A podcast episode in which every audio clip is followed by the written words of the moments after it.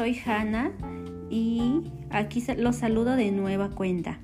El día de hoy vamos a tener tres invitadas especiales del equipo de Llegar a la Conciencia. Así es, vamos a volver a tener a Mariana, a Esmeralda y a Ana hablándonos ahora acerca de los famosos daddy issues. ¿Tú sabes o has escuchado hablar de esta, de esta palabra? ¿Qué implica o qué quiere decir?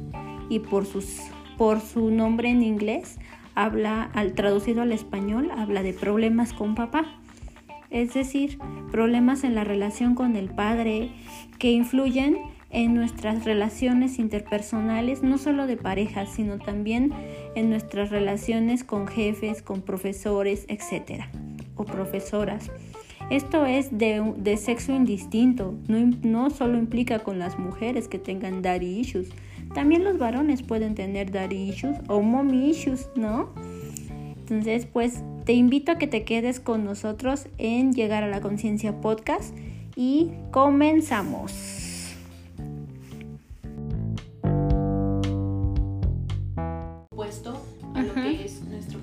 o incluso ¿no? la, la violencia, el poder estar conscientes de pautas de interacción donde, hay, donde se ejerce violencia por parte de uno de nuestros padres, psicológica o física, de cualquier índole, y si no se hace consciente o incluso también abusos sexuales. Si no se hace consciente, el inconsciente exactamente va viviendo en virtud de esa infancia y va a permitir una pareja que también sea de igual manera abusiva. ¿no? Pero muchas la baja autoestima y la persona no se da cuenta que tiene baja autoestima. Okay. ¿Cómo podría darse cuenta de que tiene baja autoestima? Eh, el hecho de que ande con una pareja maltratadora debe de dar como un punto, pero muchas veces idealizan a la pareja, porque idealizan el padre que no tuvieron, como ya hablaron del complejo de Edipo, entonces se busca esta pareja que sustituya al padre, entonces se, manifiesta como el niño interior, pero igual la parte sexual sale a relucir, Y también está... Eh, eh, que buscan la aprobación de la pareja. Entonces, eh, hacen lo que sea para quedarse con ellos, aunque aunque son maltratadores. Y ahí podría ser que justo como decía Ana, este, buscan hacer lo que sea para retener esa pareja, para no perder a alguien más en, caso, en caso de ausencia de padre. Exacto, como ya perdieron a papá o ya perdieron a mamá, ¿no? ¿Algunos tips que nos puedan dar? Sí. Eh, bueno, por ejemplo, aquí hay veces que también necesitamos la parte de la ayuda psicológica y yo les podría decir que, podría, que podemos hacernos muchas preguntas en las cuales son o pueden ser clave para nosotros, ¿no? Por ejemplo, una de ellas es que si tenemos expectativas muy altas de nuestra pareja, hay que preguntarnos eso. Si nos volvemos ciegos ante la frase del enamoramiento, ¿no? Eh, si nos hacemos ilusiones demasiado rápido con nuestras parejas Recordemos que todo, todo, todo en una relación de pareja hay que ver cómo está empezando y hasta qué punto estamos llegando en nuestra relación. Ok, muchas gracias, muy bien. Y es que todo esto repercute en la forma de actuar, de relacionarnos con las demás personas, pensar y la forma de amar, como acaba de decir ella. Eh, de hecho, en el modelo cognitivo-conductual puede hacerse el trabajo de la silla vacía, donde aunque tu padre no esté presente, eh, tú le vas a expresar todo lo que quieras y de igual forma luego te vas a poner en el, en el otro lugar donde podrás este decirte todo lo que quisieras lo que, te hubiera dicho. Lo que necesitabas escuchar en ese momento, ¿no? trabajar con el niño interior es eso, escuchar lo que ese niño necesitaba en ese momento. Mariana. Bueno, yo eh, desde la parte sistémica, yo invitaría a revisar como la parte de las generaciones pasadas, las diferencias o similitudes que se tienen con las parejas de nuestros padres, de nuestros tíos, de nuestros abuelos para arriba para checar desde dónde se está repitiendo el patrón, identificarlo y poder ya hacer un cambio. Incluso desde la parte del duelo, como decía esta Ana, en la parte de la silla vacía, terminar ese proceso de duelo donde hubo ausencia de padre para que cuando para poderle dar justo eh, la bienvenida a una pareja, pero para que tenga rol de pareja y no entre como rol de, de padre. Ok, exactamente. Entonces, desde la perspectiva psicoanalítica, bueno, pues también justo es romper esos patrones de, de conducta y poder hacer consciente que no me estoy relacionando porque sí con esta persona, sino que hay un trasfondo que debo de resolver.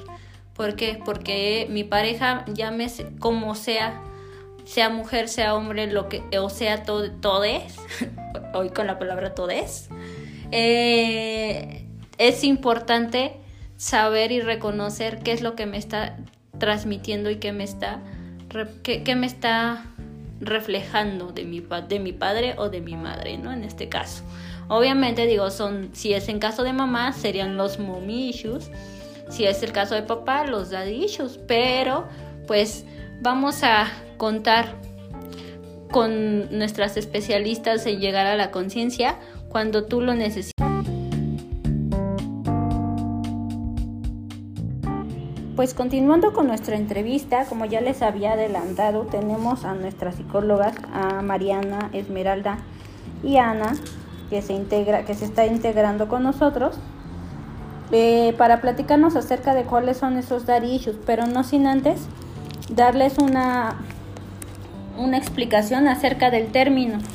El término issues está, está consolidado en, en el lenguaje en inglés quiere decir que habla de un inglés medio o middle English con sentido de rebosar y viene del latín como adaptación del verbo exile, es decir, salida o exitus, salida, que quiere decir que es salida a conflictos con el padre. Y es así como podemos empezar la, la siguiente entrevista, partiendo de este punto de vista. Adelante, chicas. Bueno, como ya lo mencionaste, los daddy issues son traumas no resueltos que se tienen con el padre y eh, suelen salir en las relaciones de pareja. Buscaron el cariño que no tuvieron en esa infancia y generalmente eh, puede ser eh, una mujer buscando una pareja mayor, un hombre, o un hombre buscando una mujer mayor. Sí, de hecho por aquí, eh, por ejemplo aquí podemos tener dos. El hecho de buscar a una pareja que nos pueda dar ese cariño, esa protección, o bien todo lo contrario, ¿no? Nos encontramos también ahí eh, a veces buscando parejas que podemos tener como el maltrato, pero a veces no nos damos cuenta de ello. Estas diferencias que menciona Esme eh, se presentan cuando, por ejemplo, si fue un padre distante, la pareja que se busca son parejas distantes o que te den una constante aprobación por parte de ellas.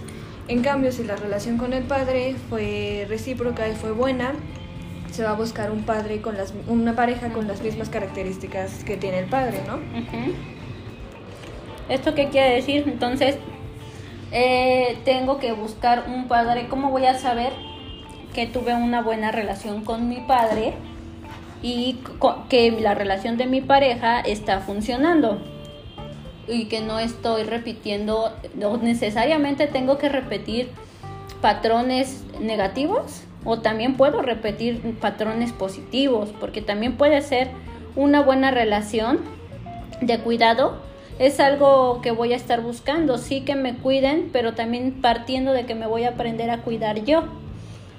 ¿Cómo sería esa diferencia?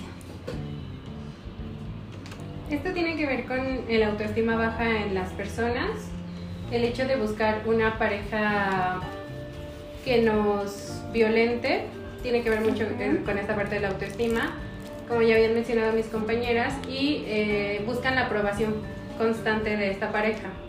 Entonces se van a culpar de todo lo malo que pasa en la relación y siempre van a querer estar eh, satisfaciendo las necesidades del otro y dejando a lado las suyas.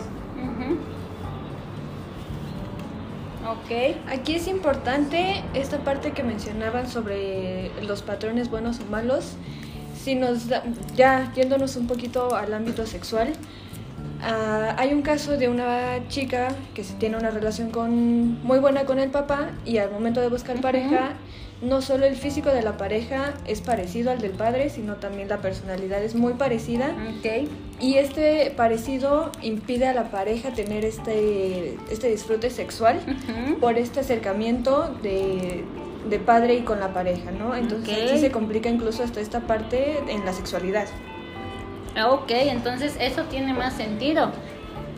Porque entonces es cómo me voy, ahí me voy, cómo me voy a relacionar con alguien que se parece físicamente y al mismo tiempo estar, estaré, estar pensando, ¿no? Me voy a, a terminar acostando con mi padre. Pues no, ¿verdad? ok, ¿qué más nos tienen por ahí?